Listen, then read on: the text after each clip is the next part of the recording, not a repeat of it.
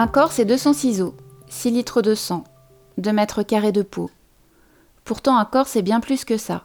C'est un livre ouvert sur notre histoire et celle de nos ancêtres, le porte-voix de nos joies et de nos malheurs, un sujet politique, mon corps, mon droit, un objet social qui dit beaucoup de notre époque, mais aussi le plus bel objet de consommation, pour reprendre les mots de Baudrillard. En dépit de ce que voudraient nous faire croire les magazines féminins, notre corps est tout sauf une futilité, un objet forcément imparfait. Je suis Sophie Gourion et dans ce podcast, je m'intéresserai à mon corps, à ce qu'il dit de moi et de notre société. Chaque épisode sera l'occasion de disséquer une de ses parties et de vous raconter son histoire. Bienvenue dans Corps et âme, le podcast qui vous passe au rayon X. Épisode 14 Perdre la face.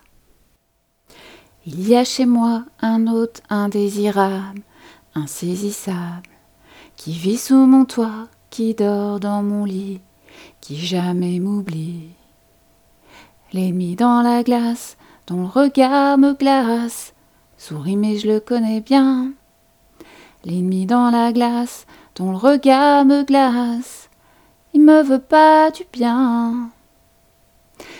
Je sais, j'aurais pu vous chanter quoi ma gueule, qu'est-ce qu'elle a ma gueule pour vous parler de mon visage. Ça aurait bien cadré avec le thème de cet épisode, mais j'ai davantage le coffre d'Alain Chamfort que celui de Johnny Hallyday, vous voyez.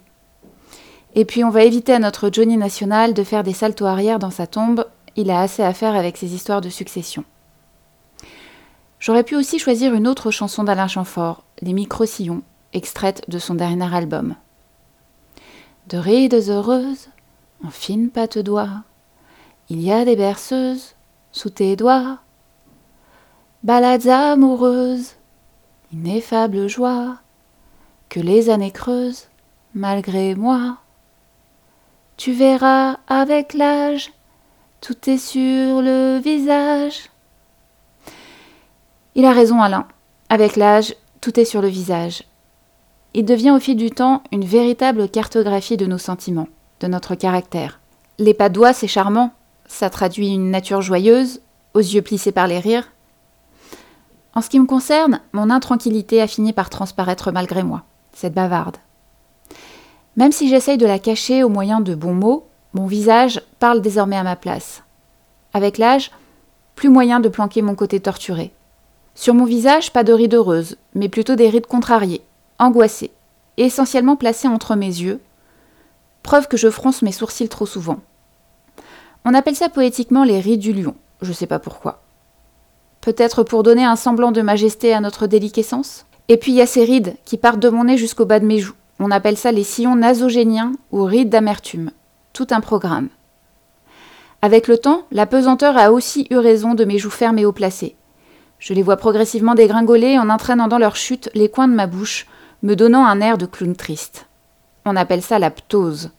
En gros, la graisse du visage fond, la partie haute du visage se creuse et la partie basse s'alourdit.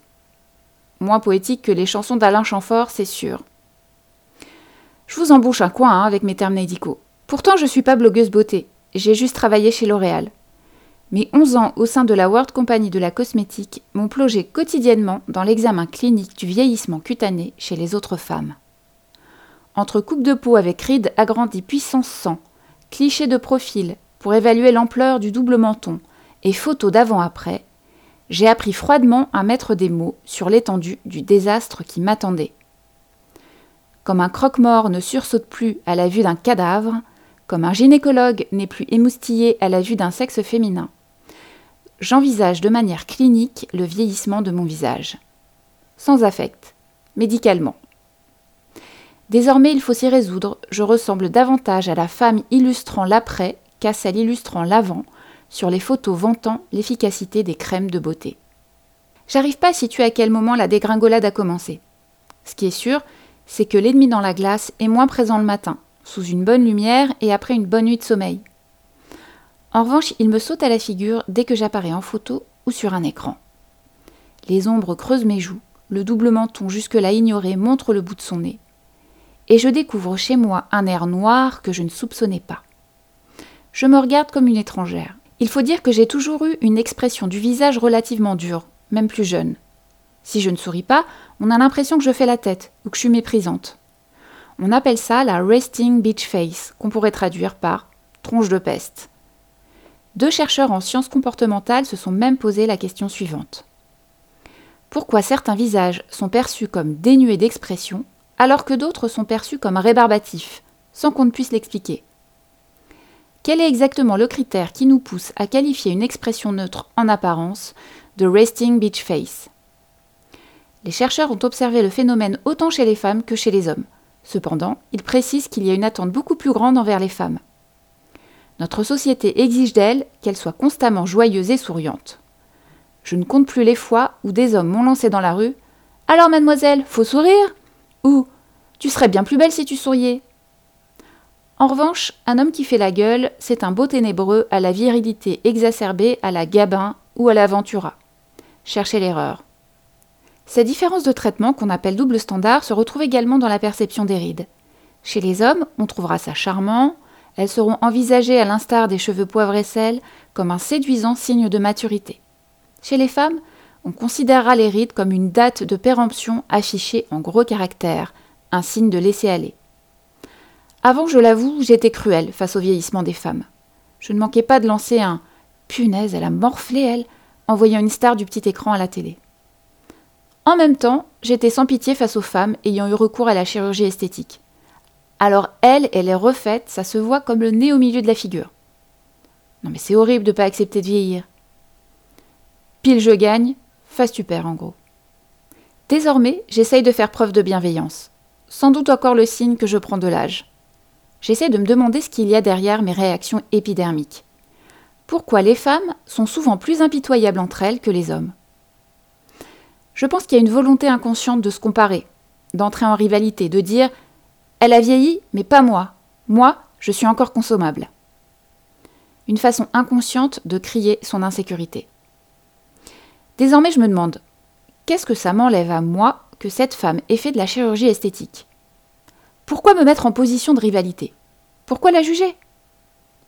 Être féministe, c'est aussi ne pas juger les choix des autres femmes. C'est surtout ne pas remplacer une injonction par une autre. Ma position face à la chirurgie esthétique a d'ailleurs changé. Récemment, pour la première fois, j'ai tiré mon visage vers le haut à la manière d'un lifting devant ma glace. J'ai découvert qu'il suffisait de pas grand-chose, juste quelques centimètres, pour retrouver un air frais, défatigué, beaucoup plus conforme avec l'âge que j'ai dans la tête. J'ai pensé. Je ne suis qu'à quelques centimètres de ma jeunesse. Pourquoi ne pas profiter de ce progrès? Et puis je me suis dit que je perdais la tête, que je courais après le temps, qu'une fois entrée dans cette spirale, je ne voudrais plus m'arrêter, et qu'une opération en chassera une autre, je me connais, je le sais. Sans vouloir diaboliser les réseaux sociaux, je reste persuadée que Facebook et Instagram ont accéléré ce phénomène de comparaison, cette course à la beauté éternelle. Sur Instagram, en cliquant sur le moteur de recherche, j'arrive très souvent sur un mur de photos, toutes plus captivantes les unes que les autres. L'autre jour, j'ai été attirée par un avant-après d'une des sœurs Kardashian. Au moyen de flèches, on nous expliquait dans le détail le nombre d'interventions esthétiques effectuées. Pommettes plus saillantes, sourcils remontés, bouche regonflée. Entraînée par les suggestions de photos, j'ai alors perdu le sens du temps. Alternant vidéos d'injection, photos de visages refaits et témoignages de chirurgiens esthétiques.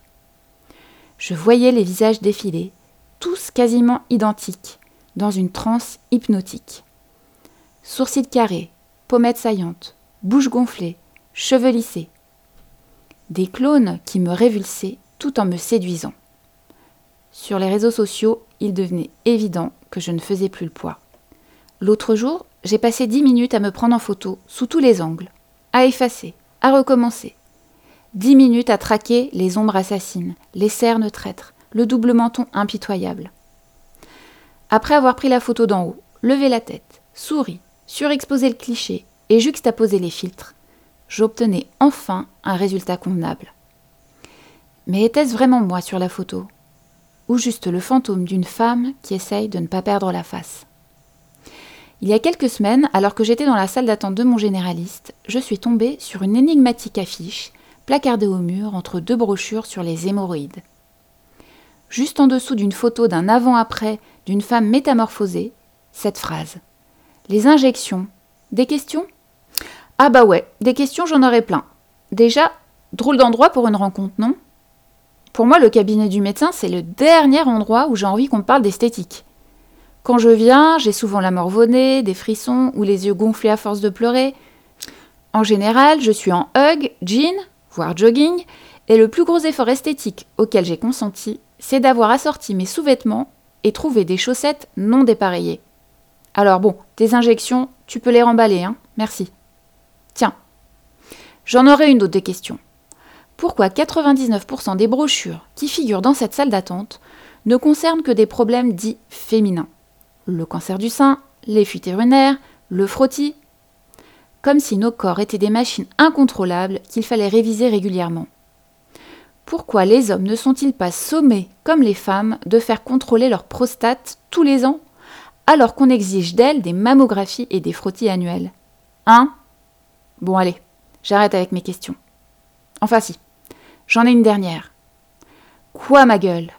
Qu'est-ce qu'elle a ma gueule?